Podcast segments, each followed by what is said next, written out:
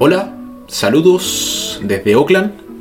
Espero que disfruten esta nueva reflexión y siéntanse muy bienvenidos a sentarse y proclamar juntos el Evangelio de Jesús.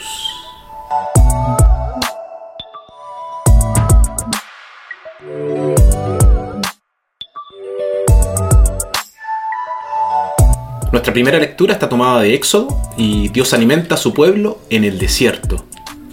Nuestra segunda lectura, tomada de Efesios, Pablo insta a los Efesios a vivir vidas que estén de acuerdo con su llamado bautismal. Y nuestro Evangelio tomado de Juan, Jesús declara que Él mismo es el verdadero pan del cielo, del cual el maná provisto por Moisés no era más que un presagio. Evangelio de nuestro Señor Jesucristo según San Juan. Al ver que ni Jesús ni sus discípulos estaban allí, la gente subió a las lanchas y se dirigieron a Cafarnaúm en busca de Jesús. Al contrario, al otro lado del lago, le preguntaron, Rabí, maestro, ¿cómo has venido aquí? Jesús les contestó, en verdad les digo, ustedes me buscan no porque han visto a través de los signos, sino porque han comido pan hasta saciarse. Trabajen no por el alimento de un día, sino por el alimento que permanece y da vida eterna. Este se lo dará el Hijo del Hombre. Él ha sido marcado con el sello del Padre. Entonces le preguntaron, ¿qué tenemos que hacer para trabajar en las obras de Dios? Jesús respondió, la obra de Dios es esta creer en aquel que Dios ha enviado. Le dijeron, ¿qué puedes hacer? ¿Qué señal milagrosa haces tú para que la veamos y creamos en ti?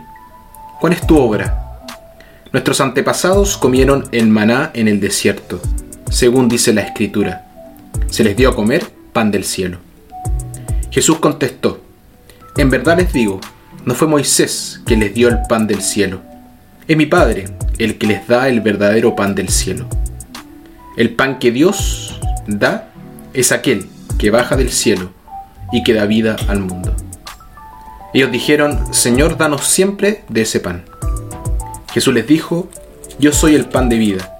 El que viene a mí nunca tendrá hambre, y el que cree en mí nunca tendrá sed. Palabra del Señor.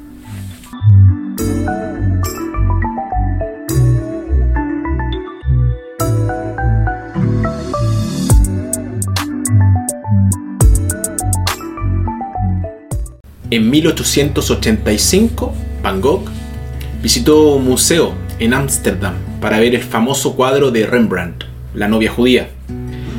Habiéndolo visto, dijo, daría 10 años de mi vida si pudiera sentarme ante este cuadro durante 15 días, sin nada más que un pedazo de pan seco como comida. Mi primera hambre no es de comida, aunque he ayunado mucho tiempo. El deseo de pintar es mucho más fuerte que cuando recibo algo de dinero, empiezo de inmediato a buscar modelos hasta que todo el dinero se acaba. No es solo el cuerpo el que tiene hambre, el corazón y el espíritu también tienen hambre. El pan de las cosas materiales nunca podrá satisfacer el corazón de un ser humano. No es lo mismo alimentar a un ser humano que engordar el ganado. Somos criaturas no con un hambre, sino con cien hambre tenemos hambre de muchas cosas, además del pan. No todos nuestros apetitos deben satisfacerse. Algunos de ellos son apetitos que podrían destruirnos si los alimentamos. Cuanto más se les alimenta, más hambrientos y más exigentes se vuelven. Debemos ser conscientes de que esos apetitos existen dentro de nosotros. Pero quedémonos con los apetitos que deberían satisfacerse si queremos ser debidamente alimentados como seres humanos e hijos de Dios. Tenemos hambre de un sentimiento de importancia. Nadie quiere ser nadie. Todos queremos importar aunque solo sea para una persona. Tenemos hambre de aceptación. Si no somos aceptados, nos resultará casi imposible darnos cuenta y aceptarnos a nosotros mismos. Tenemos hambre de relaciones, tenemos hambre de motivación, tenemos hambre de fe, de un conjunto de creencias positivas que nos guíen.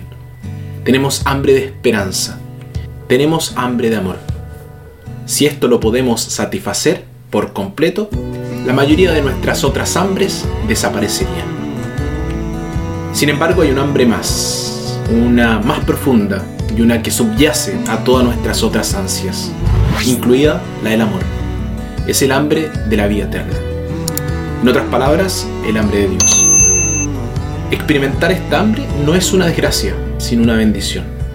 Nos salva del estancamiento y mantiene una especie de corriente en nuestras vidas para alcanzar a Dios. Todos los días vemos gente que sale de los supermercados con carritos cargados de comida y bebida. Pero este otro pan no lo encontraremos en los supermercados. Si pudiéramos, estaríamos bien alimentados. Solo Dios puede darnos este alimento. Solo Dios puede satisfacer nuestros apetitos más profundos. El maná mantuvo la vida temporalmente. La comida que Jesús da sustenta la vida de manera permanente. Para nosotros, peregrinos en las calles del tiempo, pero impulsados por un deseo incontenible de inmortalidad, Jesús viene con la promesa. El que come del pan que yo doy, vivirá para siempre. ¿Quién no querría comer de este pan?